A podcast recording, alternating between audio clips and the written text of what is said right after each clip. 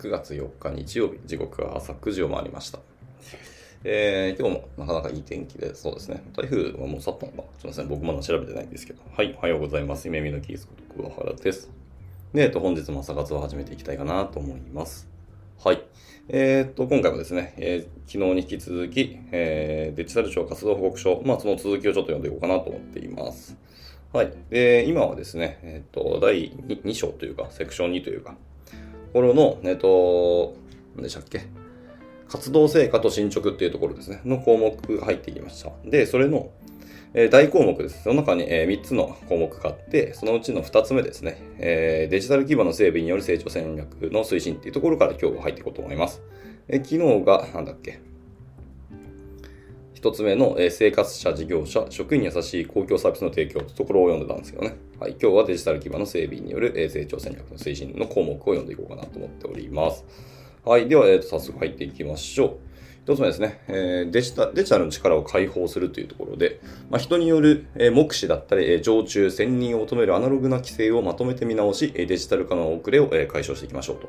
ところですね。で、えっと、1年の進捗として、まあ、アナログ規制の約4000条項の見直しっていうの方針を確定しましたと。で、えっと、デジタル臨時行政調査会っていうのがあって、まあ、構造改革のためのデジタル原則っていうのを策定した上で、まあ、この原則に沿ってデジタル原則に照らした規則の一括見なしプランっていうのを策定しました。で、今後3年間の集中改革期間における政府の取り組み方針っていうのを決定しましたよっていうふうにおっしゃってます。はい。で、えーと取り組みの背景としては、まあ、我が国の、えー官民を通じたデジタル化の遅れっていうのはかなり深刻ですと。で、既存の規制や、はい、規制ですね。既存の規制や、えー行政組織などの構造は維持されたままで、えーデジタル化につながっておりません。えーこれらをデジタルに対応したものに早急に更新する必要があるため、えーデジタル改革、えー規制改革、行政改革を一体的に進める必要がありますと。いうのが一応その背景だったそうですね。はい。で、えー一応見直したのが約4000の、えー条項ですね。見直しを決定した条項数が4000ですと。見直したわけではなくて、見直しが決定された条項数が4000ということです。まあ、約4000ですね。はい。で、えっ、と、目視が1617件、えー定期検査や点検というところですね。が877件、えー実地監査っていうのが57件。あと、常駐専任っていうのが260件、えー書面掲示が339件、えー対面の講習が91件。で、最後、応報、閲覧、えーおよび、えー従覧っていうのが652件。まあ、それら含めて大体4000件ですというところでした。で、まあ、今後の展開としては、えー法令などの横断的な点検見直しを通じた、えー集中改革期間における、えーアナログ規制の、えー一掃を目指します。これは大体2025年の6月までを目指してますと。そうですね。いや、なかなかすごいですね。一掃を目指すっていうのは、なかなかパワフルというか体力のいることだと思いますし、まあ、既存の、なんですか、制約だったり、なんあの、まあ、反対意見とかあったりすると思うんで、この大変だと思いますけど、かな本当に本格的に取り組んでるなっていう感じしました。で、あと規制と、あとその見直しに活用可能なデジタル技術とその対応関係をテクノロジーマップとして整理をしましょうと。へーテクノロジーマップ作るんだ。それすごく見てみたいですね。政府とか中の方でどんなテクノロジー使われたり、その技術がどういうふうに使われているのかっていうのは、やっぱ僕ら技術者としてはかなり注目をしているというか興味がありますね。はい。で、最後3つですね。えー法令などの、えーデジタル原則適合性を確認するための、えープロセスの詳細設計っていうのをしていきたい。で、これは今年中にやりたいそうですね。2022年度内っていうふうに書いてますので。はい。というでした？えーここは僕的には、ちょっとなんか、あんまりこう、ピンとこないというか、まあ、多分中の方の、えー方針だったりとか、まあ規則だったりする気がしてるので、まあ、その、どういう規制なのかっていうところが、今のところそのカテゴライズしかわからないので、具体的にものが見えないので、わからないですけど、ただまあ、その今後の展開っていうところを見ると、割とワクワクする文言がいくつか散らばめあったので、この辺は期待したいかなっていうのが僕の今の感覚でした。はい。ふわっとしますね。では続いて、えっ、と、データ戦略の話です。え誰もがデータの恩恵を受けられるようにというところで、えデジタル社会の要となるデータを官民が共に、え効果的に活用できるようにしますということでした。えこの1年の成果ですけど、データの取り扱いルールというのを策定し、社会の基盤となるデータを整備、公開していきます。データの取り扱いルールを定めたプラットフォームにおける、データ取り扱いルールの、実装ガバガバナンスっていうののバージョン1.0っていうのが今、すでに定められたそうですね。であと、参照すべきデータモデルなどを定めた、え政府総合運用性フレームワーク GIF っていうのも発表しました。で、さらに、え公的なデータの基盤を整理した、えレジストリーカタログ及びアドレスベースレジストリーのパイロットシステムや、え支援制度の検索を可能にした、えマイ制度ナビっていうのを公開してますと。いうところです。へー。全然こうちょっとあの僕が不勉強かつ情弱で大変に申し訳ないですけど、こんなことをやってたんですね。いろんなデータを整備したり、あの公表、公開してると。見れるようにしてますよってところですね。いやー、なかなかこれ面白そうですね。特にはなんか、あの政府総合運用フレームワーク GIF っていうのが僕はなんか、なんとなく今響いたというか気になった感じですね。まあそうです。公的なデータの基盤を整理したそのレジストリーカタログ。まあカタログなのでちょっとなんかお堅そうな見た目な気がしているんですけど、とか、そうですね、アドレスベースレジストリのパイロットシステムなどなどっていうところで、いろいろ公表されているので、これちょっと後ほどググってみて、ま軽く眺められるんだったら眺めてみようかなと思いました。はい。で、まあこれの取り組みの背景として、まあ、仮想空間と、えー現実空間を高度に融合させた、えー人間中心の社会を作るとした、えーソサイティ5.0のビジョンが、えー提唱された一方で、新型コロナウイルス感染症対策の対応を契機に、えー行政におけるデータの生成、流通、活用のための、えールール策定や、行政情報や地理空間情報など、社会全体の基盤となる、データ整備が不十分であるということが明らかになりましたと。はい。まあ、多分、なんですかね。民の方では、そんなの当然というか分かりきってることじゃんっていう思いながら、まあ改めてこれが、あの、官の方でも整備したり情報を調べてみると、やっぱそうだったよねってことが分かったってことですね。でこれをちゃんと政府側の方のこういう公的なドキュメントとしてあの明記されたっていうのは意義深いというか、大きいなっていうふうに思いますね。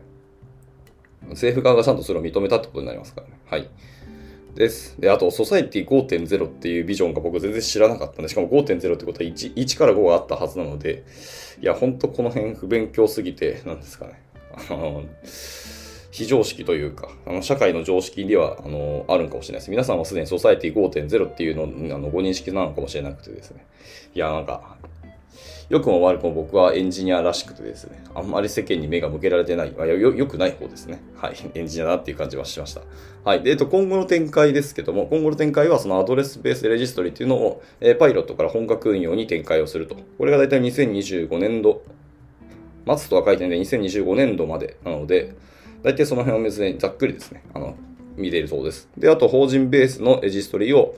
えーワンスオンリーサービス視点で保信をする、ね、じゃあ促進をするというところでした。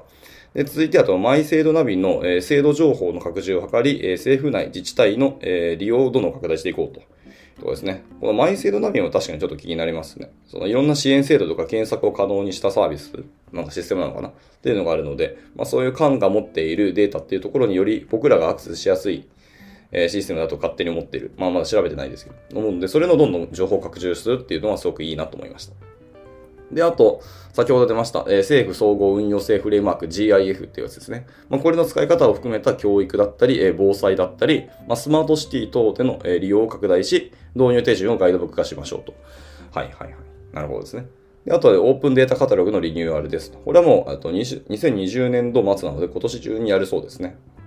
で、最後、えーベースレジストリの考え方を再整理しましょうというところです。ここは結構大事ですね。あのーデジタル庁がしっかり組閣されて、まあ、1年経ちましたけど、しっかり、えっ、と、官民連携してるっていうところが本当に重要で、民側の方ですね、あの、一般的な企業で働く人たちの視点とか考え方、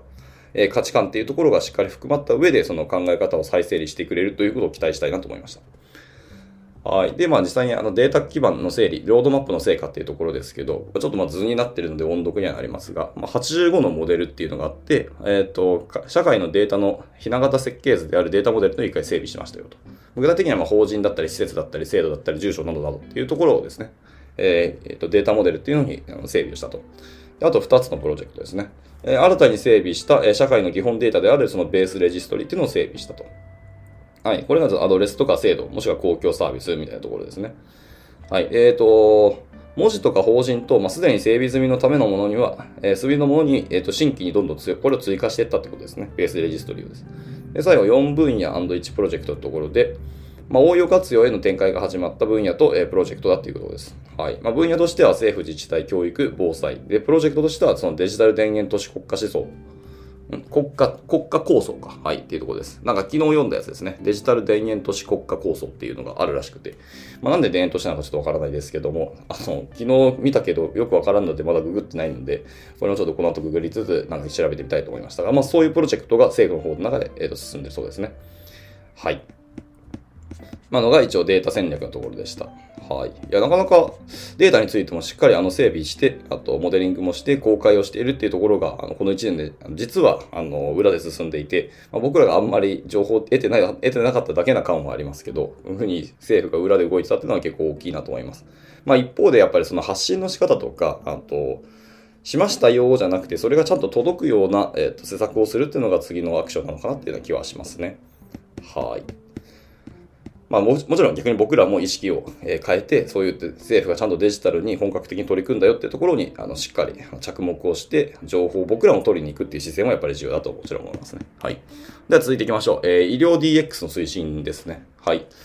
えっ、ー、と、医療や福祉の手続きを円滑に、え、個人の医療や福祉に関する情報の確認や、え、利用というのを円滑にしますっていうのが、えー、書かれてます。で、1年の成果ですけど、えやっぱりあのマイナンバーカードですね。これがベースになってます。で、マイナンバーカードの健康保険証利用を本格開始しましたと。で、マイナーポータルで、え薬剤情報なども閲覧できるようになったよというふうに言ってます。はい。えっ、ー、と、厚生労働省とともに、えマイナンバーカードを健康保険証として利用するオンライン資格、え確認のえ本格利用、運用というのが開始されました。で、でこれにより薬剤情報だったり、えそういう特定健診情報が、えマイナポータルで閲覧できるようになりました。で、またこの情報を本人の同意に基づいて、まあ、医療機関だったり薬局で医師とか薬剤師が閲覧できるようになりましたと。これは素晴らしいですね。本当に。なんだかんだ、あの、病気とか病、もし医療との関わりっていうのは、まあ、死ぬまで続くものなので、ここが、えっ、ー、と、マイナンバーカードとかマイナポータルでうまいこと、あの、オンラインで連携できて、すぐにパッていけるようになったというのはすごくありがたいですね。はい、なの、今後はもしかしたらそのお薬手帳みたいなやつもなくなるかもしれないですね。はい。とても素晴らしいことだと思いますし、まだスマホ一発とかであの確認できたり、あのー、まあ、薬剤とか医師の方は普通にパソコン使うと思うんで、そのまま連携できたりする。で、すぐに、えっ、ー、と、パソコンの方で医師が更新しても、あのー、自分のスマホの方でも、えっ、と、まあ、更新は必要でしょうけど、まあ、リアルタイムで確認することもできなくはないなっていうところですね。はい。まあ、ちょっと高齢者とかお年寄りで、そういうスマホとか、あの、ウェブに慣れてないっていう方とかは、なかなか、あの、今まで通りの運用になると思いますけど、まあ、やっぱりこの辺は時間の問題だと思いますね。デジタルネイティブの人が今増えてきてるので、あとはスマホを使う方も結構増えてきてるとは思うので、はい、この辺の利便性が上がったっていうのはかなり大きいなと思います。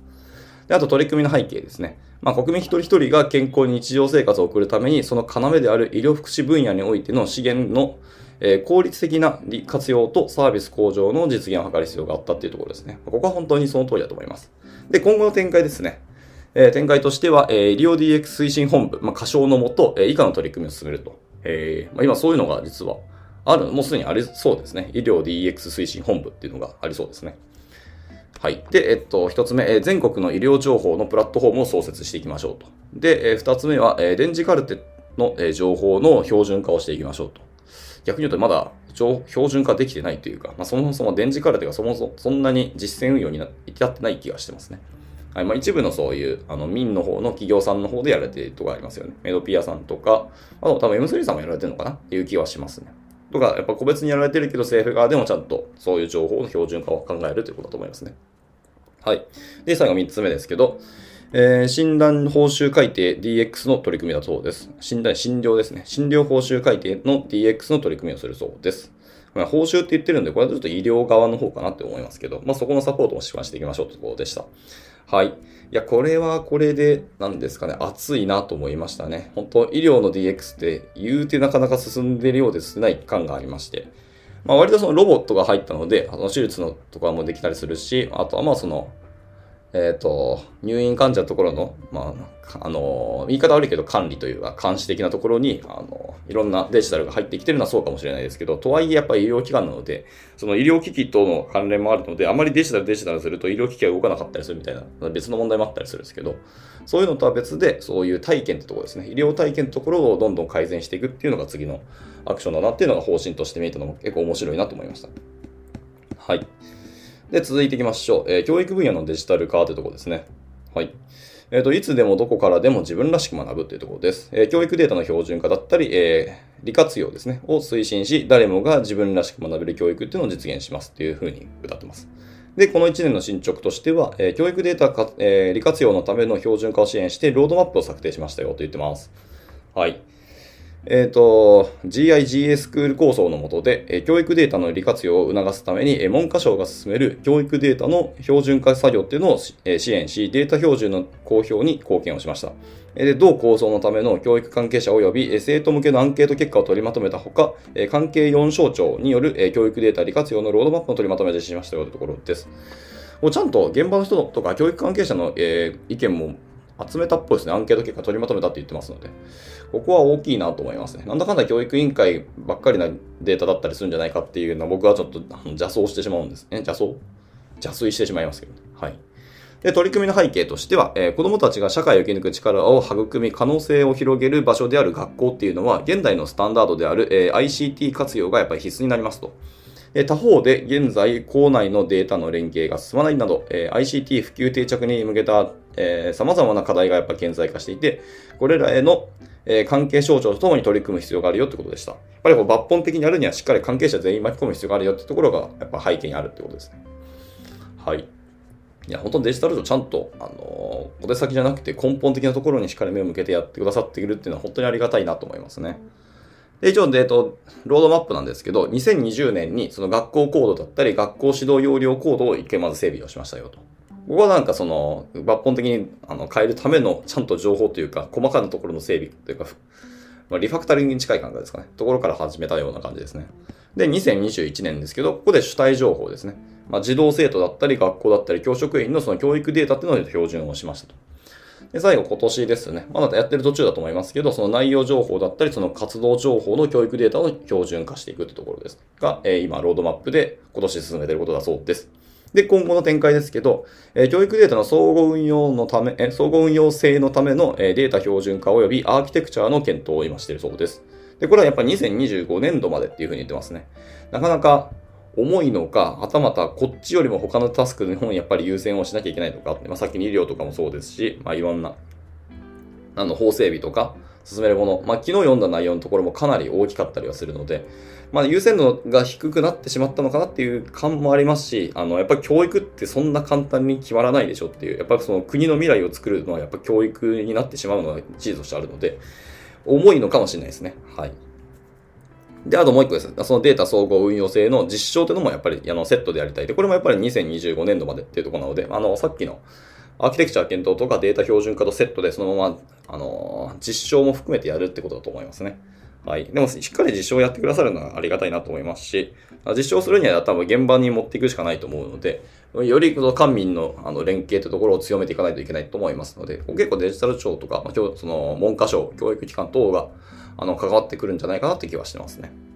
まあ、そういうなんですか、いわゆる官側の方の、え、組織が、あの、民側の方にどんどん介入というか、あの、足を運んでくれるっていう、まあ、アクションをしてくれるっていうのは、個人的には今まであんま聞いたことなかった事例だと思うので、もしそういうアクションしてくれるんだったら、かなり教育が、あの、抜本的に見直されるっていうのが本当に期待できるなと思いまし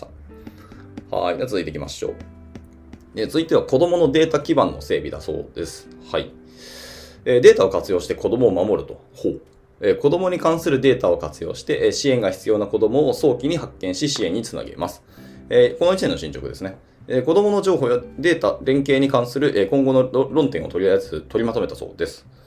えー、関係府省庁とともに、えプロジェクトチームを立ち上げ、4回にわたって検討しました。えその結果などを取りまとめた論点整理っていうのを2022年6月にすでに公表しています。で、また、えそれ以降7つの団体において順次実証事業も進めており、え、実証事業を進めるにあたり、え、留意すべき項目や体制をまとめたガイドラインというのも策定し公表しました。はい、というところです。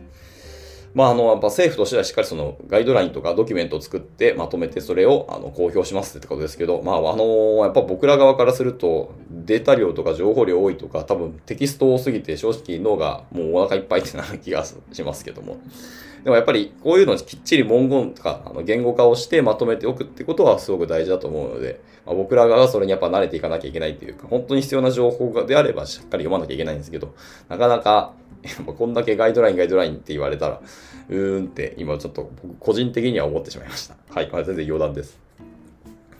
で、続いていきましょう。えー、取り組みの背景ですね。えっ、ー、と、貧困や虐待をはじめとした、やっぱ困難な状況にある子供は、その実態の把握や支援が難しい状況ですと。で、能動的に支援を行うためには、えー、子供に関する情報の連携について検討する必要があります。というところです。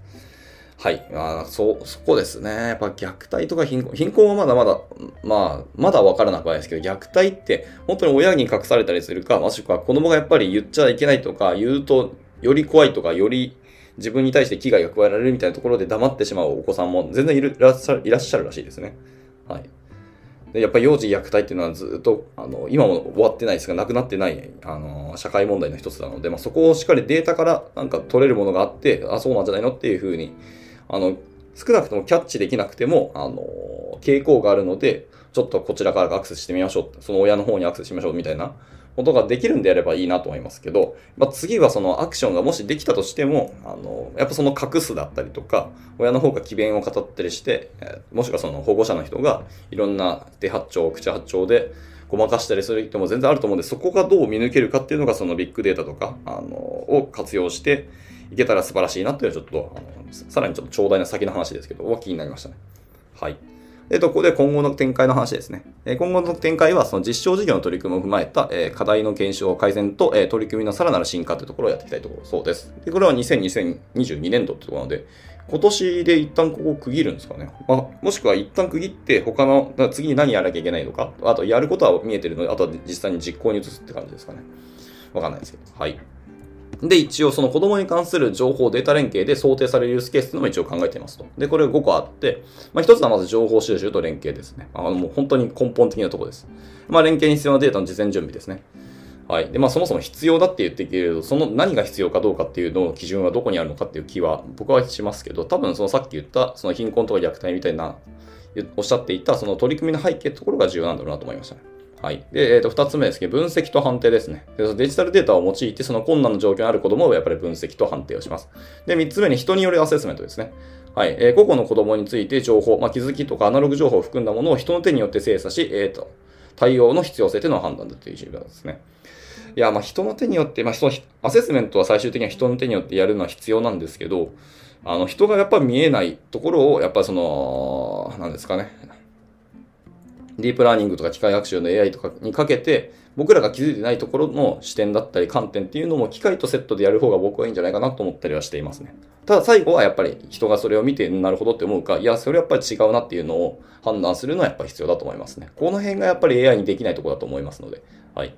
で、続いて4つ目ですね。4つ目は個々の対応策の検討ですと。はい。個々の子供の状況に合わせて対応策を検討。はい。で、最後5つ目ですね。支援への接続です。はい、えー、関係機関と連携し、対象の子ども、家庭を支援していきますと。で、支援策の有効性というのは、その後ちゃんとしっかりあの評価をしますと。ので、どんどんその改善サイクル回すというところも見えるなと思いました。はい。まあ、やっぱりあの、懸念していることはしっかりやっぱり政府の方でも当たり前のように懸念してて、そこの対策をしていくってことだそうですね。これ結構安心というか、よりなんか頼れるなっていう気はしましたね。はい。まあ、申し訳ないですけど、僕に、勝手にはまだ子供はいないんですけども、もし子供がいた時にも、まあ、政府に結構、頼れるなっていう感触は、なんかこれであるなと思いました。まあ、頼るって言っても、あの、依存するわけではもちろんないですし、あの、何ですか？うまいこと手を組むっていう感じですかね。はい。でも、ちゃんと子供についてもこれだけ政府の方、まあ、デジタル庁の方もあの考えてくださっているっていうのはすごく嬉しいなと思いました。はい。では続いていきましょう。これ長いなさすがですね。政府のデータだけあって、なかなか情報量多いなと思いますけど。まあ、ちょっと頑張って、えー、読んでいきましょう。えー、次ですね、デジタルインボイスの、えー、普及の定着だそうです。はい。えー、事業者のバックオフィス業務をやっぱデジタルで完結したいと。で、デジタルインボイスの、えー、利活用で、えー、事業者のバックオフィス業務の効率化、生産性向上を実現しますと。で、この1年の成果ですね。えー、日本のデジタルインボイスの標準仕様をやっぱ策定、公表をしてますってことでした。えー、デジ電子インボイスの、えー、国際標準仕様である、えー、なんて読むんですかね、これは。ペッポルって読むんですかね。PEPPOL、ペッポルですかね、をベースに、え日本のデジタルインボイスの、え標準仕様である JP ピントっていうのを策定し公表しましたっていうふうにおっしゃってます。えで、取り組みの背景としては、その事業者のバックオフィス業務のデジタル化の遅れっていうのがやっぱりずっと効率化、えー、続いていて、効率化、生産性向上を、え阻害しているっていう実態がやっぱあると言われており、まあ、特にシステムの違いによるそのデータ連携の分析っていうのが、え紙とデジタルが交錯する、まあ、非効率的な状態っていうのを引き起こしていますと言ってます。まあ、これは本当にその通りだというふうに思いますね。で、えっと、まあ、実際には、その、例えば A 業界、B 業界、C 業界、D 業界みたいにいっぱいあります。そういういろんな業界であったりとか、まあ、その業界の EDI ですね、とかだったり、あと、機関会計システムですね。これは中小企業などなどとか、あとは調達システムですね。あの政府機関であったりとか。っていうところと、そのアクセスポイントをしっかり作っていて、えそれらのいろんな機関とか、え、業界だったり、え、システムだったりっていうところを、あの、相互に連携できるようにしたっていう感じですね。で、そこにあの、ペッポルのネットワークだったりとか、その JP ピントっていうその、えー、標準仕様っていうのを使いつつ、えっ、ー、と、うまいことを連携できるようにしていったというふうな話ですね。はい。で、これによってやっぱそのシステムの差異があるんですけど、そこを差異を問わなくても、その情報がどんどん請求できたり、あの、アクセスができたりとか、そのもしくは、あの、いろんな処理が、ね、自動にできる、自動的に処理ができるようになるよっていう、まあ、多分まだこれは実現までは言ってないんじゃないかな。公表はしたというふうに言ってますけど。なので、ここはどんどん強めていくんじゃないかなって思ったりしますね。はい。で、今後の展開見てみますと、えー、民間のその会計ソフト、もしくは、えー、業務システムベンダーによるその JP ピントに対応したサービスプロダクトの提供をどんどん開始していきたいよっていうふうに言ってました。はい。なるほどね。政府側がサービスとかプロダクトを提供していくってことですね。なんか、これは結構難しいと思いますし、割と時間がかかる気がしますけど、これはこれでできると、その、なんですかね。このネットワークの中にちゃんとその政府システムとか、政府機関も絡まってくれるので、ここは美味しいというか、なんか今までと違う動きが見えるんじゃないかなっていう気はしましたね。はい。以上、以上デジタルインボイスの普及定着っていうところのアクションでした。ちょっと、まだ僕があんまりイメージできないし、これがどういうものなの JP ピントもよくわかってないし、ペッポルネットワークっていうのもちょっとよくわかってないので、この辺見ないと判断がつかなかったんですけど、うーん、うんうんっていうところでした。すいません。僕が不勉強でした。で、続いていきましょう。えー、何度か名前が出てきた、デジタル田園都市国家構想の推進ってところです。これは一番僕気になってるやっぱり。なんだかんだですね。はい、えー、いきます。えー、魅力と利便性を備える豊かな地域にしたいと。えー、地方のデジタル実装を進め、え地域の豊かさをそのままに、え利便性を備えた魅力あふれる新たな地域を作ります。というふうにおっしゃってますね。で、これについて1年の進捗ですけど、え各地域へデータ仲介機能や地域幸福度の指標の計測ツールを提供してますと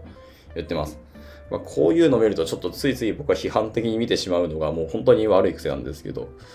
その地域幸福度の指標って何をもってその指標を作ったのかとか、その計測ツールもどどういう計測の仕方、アルゴリズムなのかっていうによって全然違うんじゃないのって気はしてますけど、一旦、あと、その辺動画してちょっと読んでいきましょう。はい。えっ、ー、と、地方におけるデジタル実装を進めるために、えー、住民の生活や地域の経済活動を支える様々なサービス間でのデータ連携の中核を担う、えー、データ仲介機能、まあ、ブローカーですね。っていうのを、えー、無償提供しました。で、その、えー、活用の助言も行うことで、えー、各地域におけるデータ連携基盤の導入に貢献しました。でまた、えー、地域幸福度指標ですね。えウェルビーイング指標というものが政府にあるそうですけど、それの計測を行うツールも提供し、え全国でその活用を進めていますよというふうに言ってます。うん。僕が知らないだけで実はいろんなところ自治体とかでもどんどん実はやられてるのかもしれないですね。はい。で、この取り組みの背景としては、え現在地方には、え人口減少だったり少子高齢化、え過疎化、東京圏への今一極集中などなど、え地域産業の、え空洞化等の、え社会課題の進展といった、まあ、社会課題がかなり顕在化してきているようになりましたと。で、デジタル化にはこれらを解決し、えー、持続可能な経済社会の実現や新たな成長を実現できる可能性というのを見出してますよというふうに言ってます。なるほどね。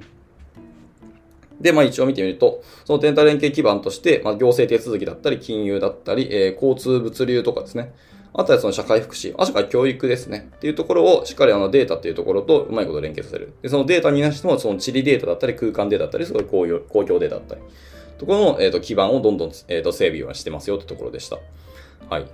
ただ名前に対してそのデジタル田園都市国家構想っていうのは別に田園都市っていうのは、あの別に東京の田園都市って意味でなさそうですね。なんかいわゆるそのイメージというか、いわあのよくはない例でと思いますけど、あとまあそのユートピア構想に近いのかっていう感じはしましたけど、まあそれを実際に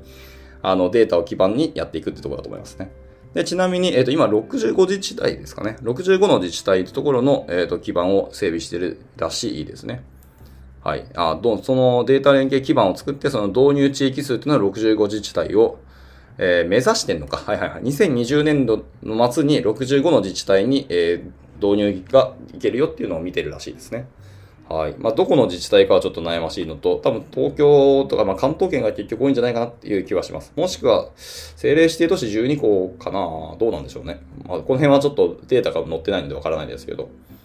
多分まず大きい自治体のところから入っていって、どんどんどんどん枝葉の方の自治体に行くのかなっていう気はしました。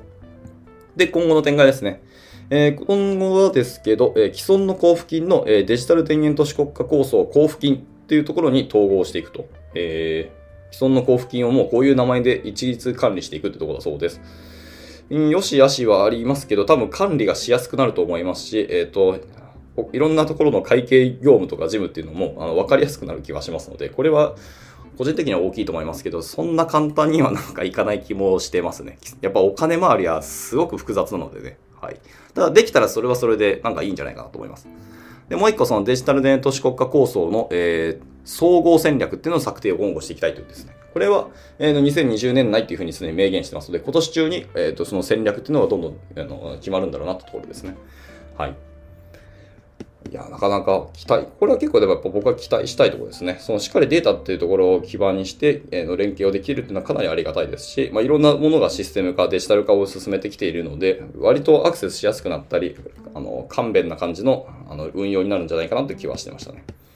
はい。というところで、えー、時間が30分過ぎてしまいましたので、今日はまた中途半端ですけど、ここで区切っていきたいと思います。で、明日も引き続き、えっ、ー、と、活動成果と進捗の項目を読んでいきたいかなと思います。あともうちょっとですけどね。で、えー、最後3つ目の項目に、えー、安全安心で強靭なデジタル基盤の実現というところが、まあ、明日入れるかなと思っておりますので、まあ、もし興味ある方はまたごゆるりとご参加いただければ幸いです。では、えっと、今日も、えっと、ご参加いただいたたくさんの方ありがとうございました。あの、日曜日ですね、あの、ゆるーく お休みいただいて、また月曜日、明日から頑張っていけたらなと思います。では、終了します。お疲れ様でした。